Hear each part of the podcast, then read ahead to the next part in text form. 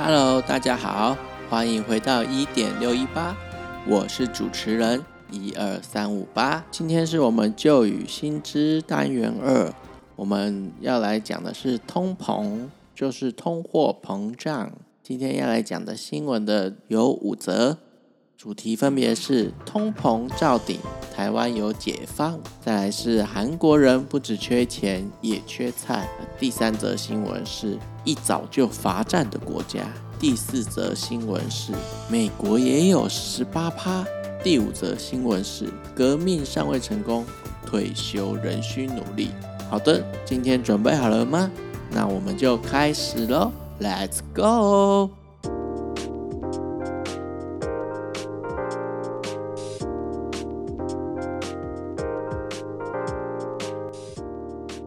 因为今天我们讲的是通货膨胀，这个主题算是比较没有那么的狭隘，所以我打算先把所有的新闻浓缩过后跟大家讲。讲完之后，我们会再讲一个在通膨之下我们要怎么样过自己生活的一个主要概念。因为简单来说呢，通货膨胀不是我们一般百姓能够。去让它消失的，我们只能想办法在通货膨胀下让自己过得不要那么的悲惨。我想那应该就够了。那我就开始第一则新闻。第一则新闻是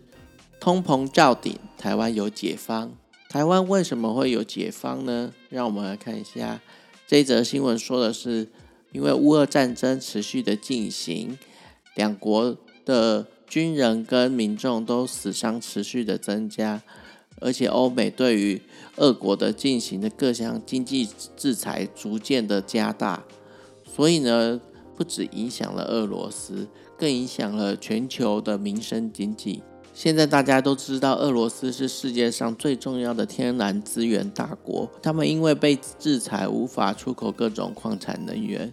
使得市场上的天然资源的价格就会不断的、不断的创新高，导致各行各业的原物料也供不应求，导致各行各业的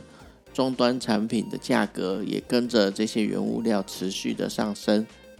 自从乌俄战争开打以后，台湾的 CPI 指数年增率达到二点六三个百分比，已经是连续七个月超过两个百分比。而这场战争也影响了全球的海运跟航运，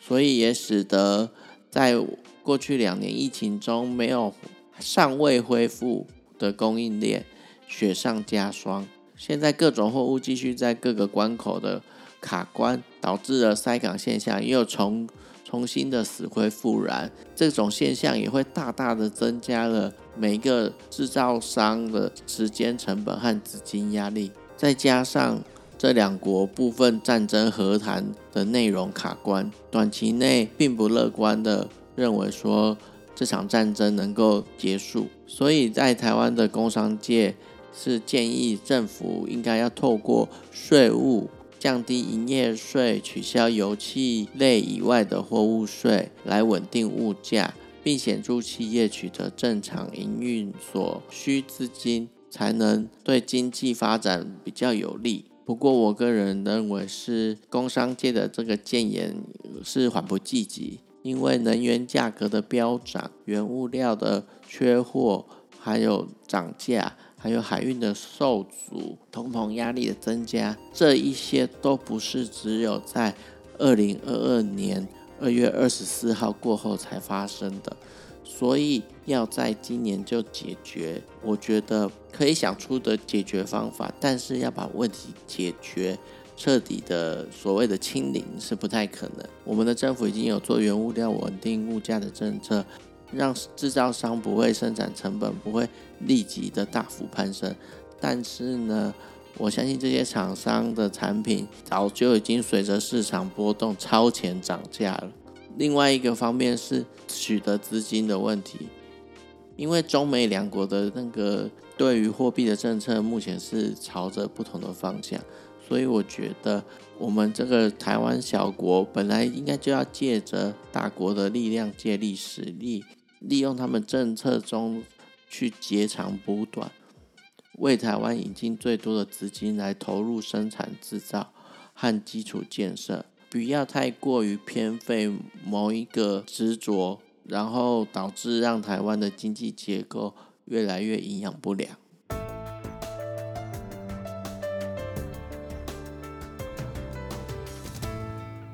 第二则新闻是，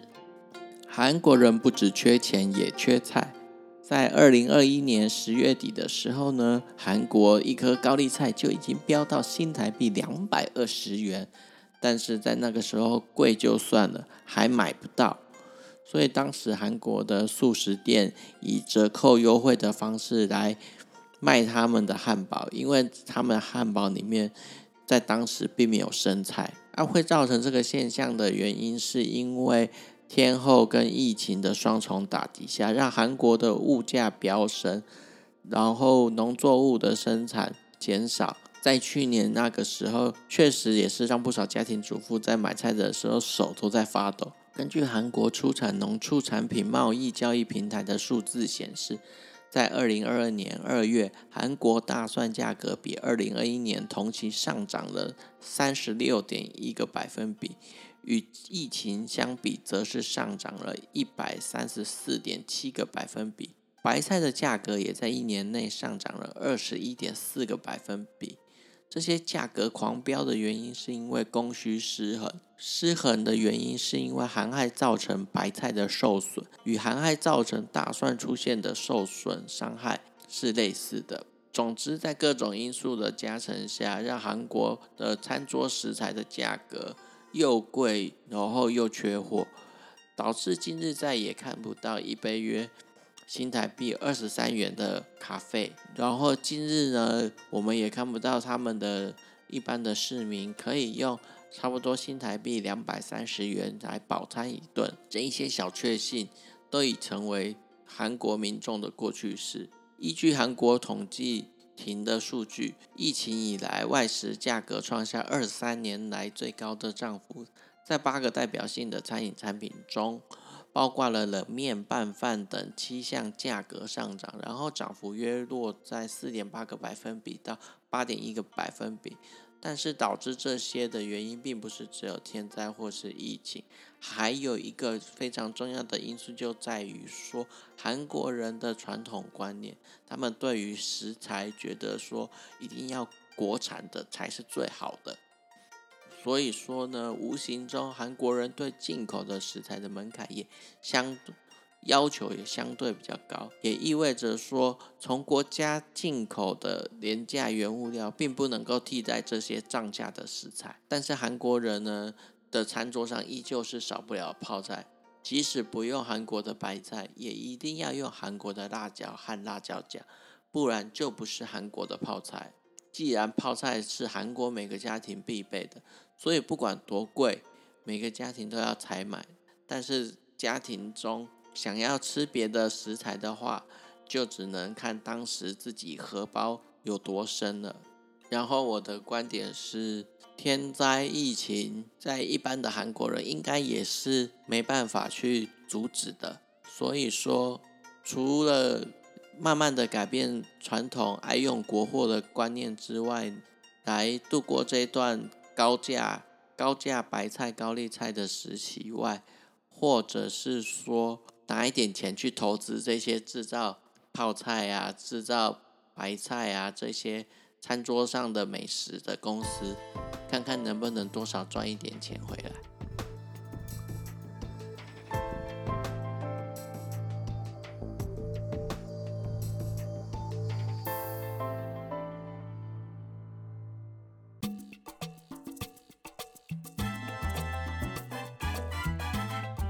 第三个新闻是一早就罚站的国家，大家知道我要讲的是哪一个国家吗？哪一个国家会现在会开始一早就要罚站呢？现在要来说一个小市民的故事给大家听，就是有一个名叫萨尔小姐的人，她最近几个月每天都要在早上四点钟起床，因为她为了要在早上六点前抵达哈瓦那的杂货店。然后还要再排队七个小时，才能买到今天家庭所需的采购目标。然后你知道他采购的目标的清单是什么吗？两瓶一公升的食用油。这两瓶售价约两块美元的食用油，要萨尔小姐排了好几个小时才能进店里买到。但是萨尔小姐认为说，这一切辛苦都值得了。萨尔小姐所在的国家就是古巴，疫情导致古巴生产这些日常生活用品的不足，再加上美国对它的经济制裁。让古巴的经济危机进一步的更加恶化。购买日常生活用品和食材，不仅是金钱上的花费与日俱增，还有耗费的沉没成本、时间与体力更是惊人。但是在古巴，你耗费了这一些，并不代表说你一早起来开始去罚站、去排队，就一定买得到这些东西。所以呢，古巴的黑市交易也就因此越来越蓬勃发展。因为政府被美国制裁，所以很多东西政府是没办法生产或是进口的商品，通通必须要交给黑市。而这些东西在黑市呢，价格都相对于过往都是变得比较高的，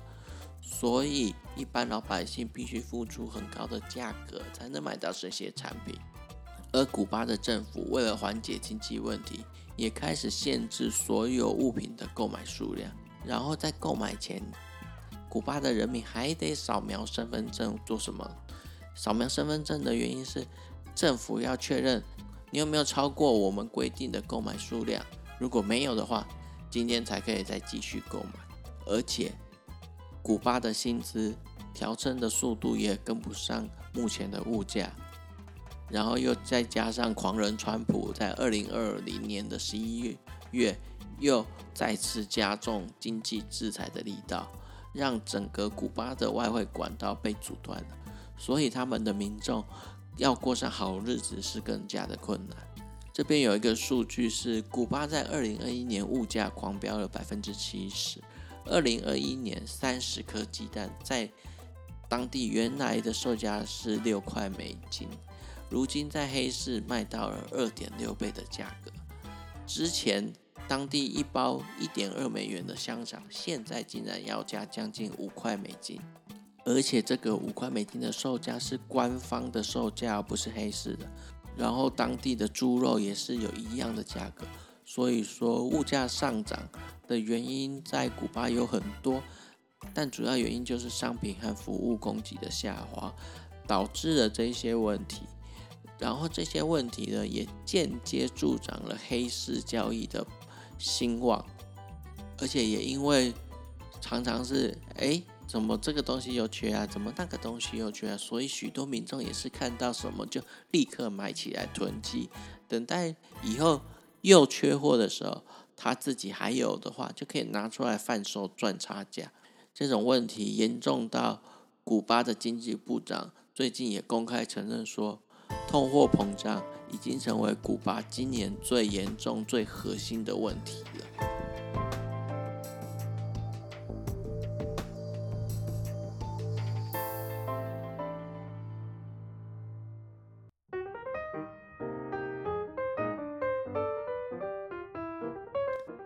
则新闻是，美国也有十八趴。这则新闻也是跟通货膨胀有关系，不过我有另外一个新的名词叫做停滞性通膨。停滞性通膨的意思是说，通货膨胀居高不下的时候呢，会使产出陷入停滞，这样的情形叫做停滞性通膨。这个现象呢，曾于一九七零年代在在全球、在美国都发生过。而在最近的时候呢，我们已经观察到，在美国的房地产停滞性通膨已经死灰复燃了。这也代表美国的民众将遭遇相关的挑战。根据全美房价指数，美国房价去年到现在已经大涨了十八点八趴，实质住宅固定投资却在去年的第二、第三季下滑，第四季基本上已经陷入停滞。建商想要盖更多的房子，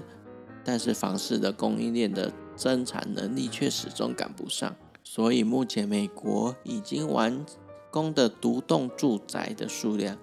居然是跟二零一八年八月以来完全都没有什么差别。啊，为了解决这个问题，比较好的方式是增加各类家具的供应来源。例如说，美国他们几乎家家户户都有一个车库，所以他们会要装车库门，还有一般家里的家具的橱柜，还有窗户，或者是庭园剪裁之类等等。但是美国当局却缺乏这些增加各类家具供应的来源。美国当局缺乏各类家具增加供应来源的这一种工具，所以。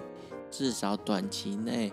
美国政府是没办法增加这方面的供应来解决停滞性通膨的问题。第二个方法则是限制信用，或是提高房贷利率到足以抑制购屋的需求，进而抑制房价。但是如果高利率到足以抑制房价的水准，专家们也判断说，也可能会造成美国经济其他的部分还没。还没抑制到房价，就已经先开始衰退，所以目前美国当局的困境在于缺乏扩增供应来冷却房市热度，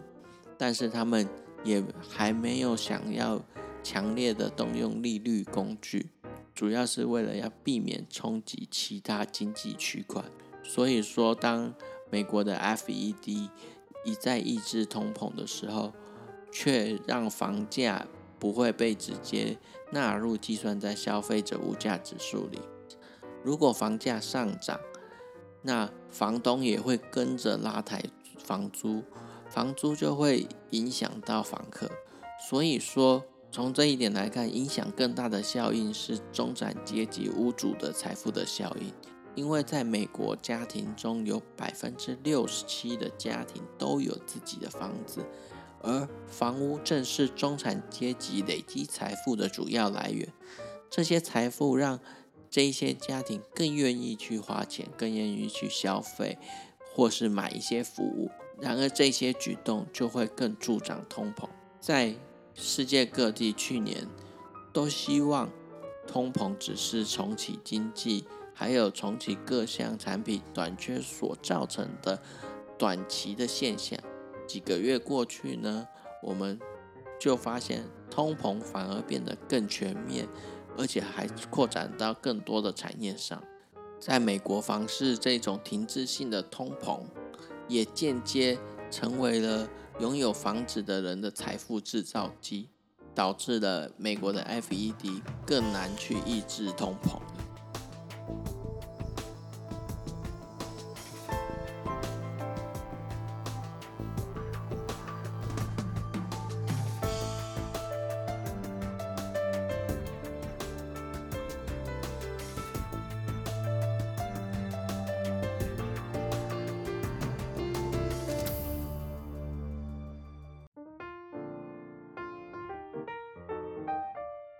第五则新闻是，今年的通货膨胀来到了四十年来的高水准的水位，这也让一些大型退休基金成本压力暴增。在美国，会根据消费者物价指数去调整部分或全部退休人员的退休给付金额，而通膨造成的生活成本的增加，原本条款。对于这些退休基金来说，这些条款无疑带来更沉重的负担。在二零二一年十二月份，美国 CPI 年增率约百分之七，部分退休基金准备将退休基金的支票调升百分之三，或是更高一些。另外一些不跟随物价调整的退休基金呢，则是打算做一次性的生活成本调整，而这个数据呢，来到二零二二年又是更加的夸张。在二零二二年的美国二月份的时候，CPI 年增达到了七点九个百分比，又再加上了乌俄战争，又更加重了通膨的影响。这些退休基金目前也面临和投资机构与银行存户相同的难题，这个难题就是投资报酬率的。明显的萎缩，然后生活成本也是明显的增加。这两个状况同时发生的，会使得许多退休基金在二零二二年的账上将出现因为生活成本调整，所以支出增加的损失。让我们来看以规模两百八十亿美元的洛杉矶警消人员的退休基金为例，该基金在二零二一年的生活成本调整比率。远远低于精算师估算的二点七五个百分比，让当年账上多出了一笔二点六四亿美元的收入。但是呢，到了二零二二年，警消退休基金的生活成本调整幅度已经快要到达了百分之七，使得未来的支出将较预期多出了数千万美元。如果短期内支出还会继续上升，如果短期内通膨又会继续推高薪资，那么就会增加未来退休金的成本，因为退休金是以退休前的薪资水准去计算的。许多退休基金的财务主管纷纷表示说，退休基金在过去十年一直不断的努力的把成本压低。虽然美国股市长达十年的多头充实了退休基金的小金库，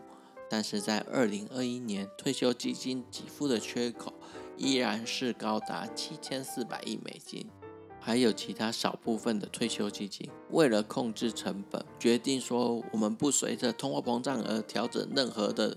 应该想说，他们不随着通货膨胀而增加支出，去支出去支付给退休人员的退休金给他增加，甚至有一些还会调降生活成本的幅度。他们这种举动呢，已经在美国当地引发这些退休基金的会员去做一个抗议的动作。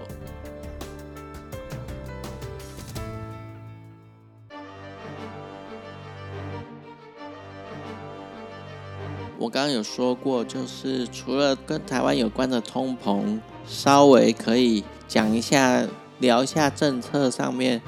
我自己认为怎么样做会可能会比较好一点。既然我们没办法控制这些外在的因素去影响通膨，那我们可以控制好自己。所以，我们如果懂一点点的生物学和一点点的。经济发展的知识，就会明白，通货膨胀跟生物的生老病死一样，并没有好或坏的分别，而且是自然会发生的。既然通膨就像目前上对生老病死没有绝对的解药，所以说我们只能在通货膨胀这个过程中，让自己活得比较不悲惨。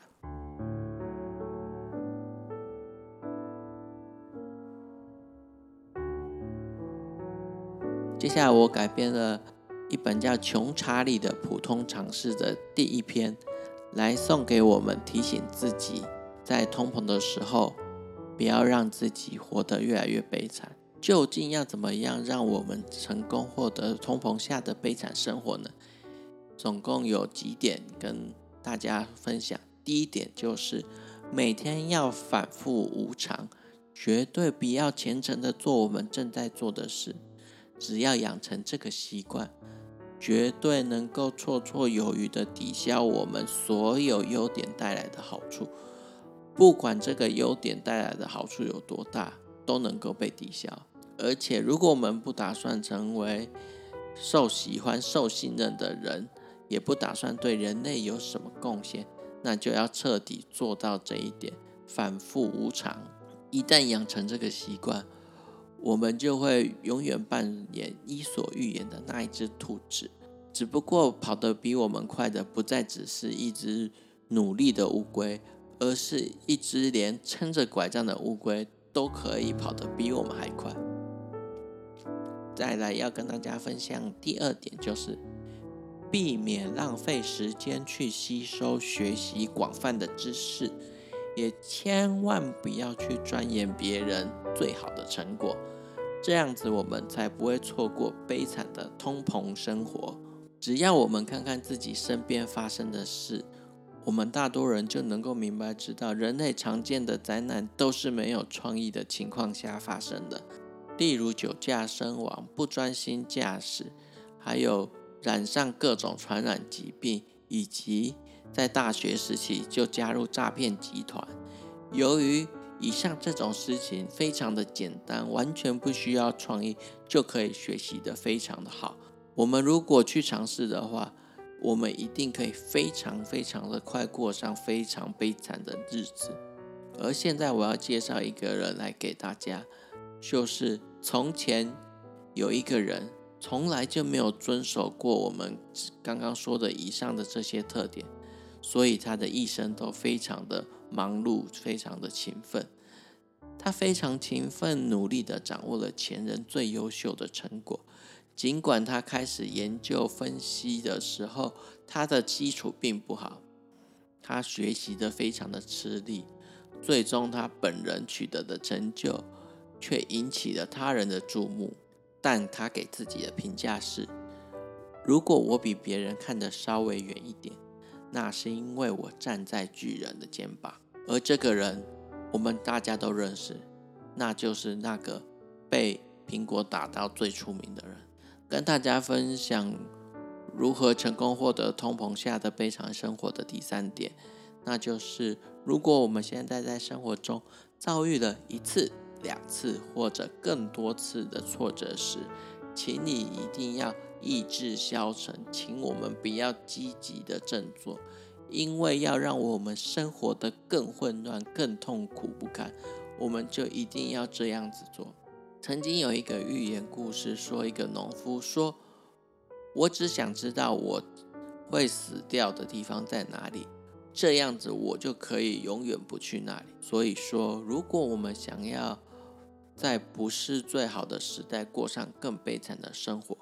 那我们一定要继续的意志消沉。再来要讲第四点喽，我们不要对生活有好奇。我们不要专注，不要有毅力，不要反省，也不要试图将事情反过来想。这样子，我们的生活会轻松很多，也会比较容易过得更悲惨一点。在历史人物中，达尔文总是致力于寻求证据来否定自己已经知道的理论，无论这是他多么得来不易，花费很久时间去研究出来、去参透的理论。他都习惯再次找出证据来否定自己的理论。另外一个人是爱因斯坦，爱因斯坦也说：“我的那些成功的理论，全来自于好奇、专注、毅力和自我反省。自我反省也就是不停的试验与推翻自己最信任的想法的过程。”我终于到了如何过上最成功的通膨的悲惨的日子的最后一项。最后一点是，拜托，请不要客观的看待事实，这样子我们也就不必为了世俗的好处多多而让步，觉得有负担。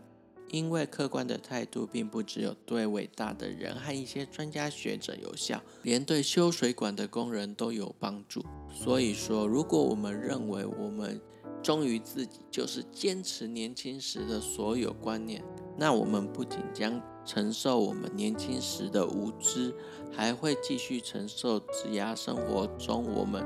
会要经历的一切不愉快的经历，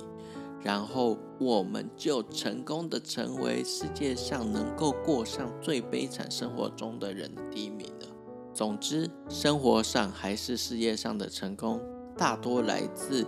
我们知道应该避免哪些事情，例如说死得太早。羡慕别人赚的钱比你快，或是急着想要，或是急着想要睡一觉醒来就致富，以及糟糕的婚姻伴侣等等。哦，对了，最后一点忘记讲，最后千万不要忘记去学会嫉妒，嫉妒可以让你省去买毒品的巨额开支。也能不用花费巨额开支就能获得悲惨生活的桂冠，还能够让自己获得冠军的时候一点都开心不起来。而且我们学会了嫉妒，这可能是人生中我们唯一一次获得冠军的时候，我们的敌人还能笑着帮我们鼓掌和恭贺我们：“你做的真棒！”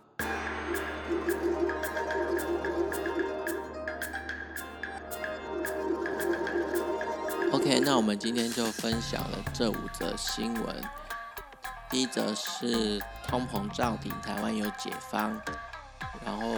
这也是我们要看我们台湾政府怎么样去解决。其实就是我的看法是，我们在中美两国之间截长补短，相信我们的通膨的状况不会比其他国家严重。另外就是韩国人不只缺钱，也缺菜。然后再就是古巴这个国家，一早人民就要罚站排队去买生活用品。然后再来是美国，美国的房屋去年的涨幅达到了十八趴。然后呢，通膨也影响了他们退休金的制度，可能还会造成通，还会造成。退休金今年产生亏损的现象，这一些东西也是只能等待通膨被解决后才会消失。所以我相信，不论是韩国、古巴、美国，至少都有一个共同努力的方向，就是让通膨减缓，甚至是消失。所以就再来就是继续观察。未来的国际情势怎么走，和战争是否能够停止，或是开始进入有建设性的和谈？那我们今天的节目就到这边啦，下礼拜再请大家一起来旧与新知，我们再来分享一些跟经济比较有关的主题新闻。那今天就先这样子。我是主持人一二三五八，我们下周见，拜拜。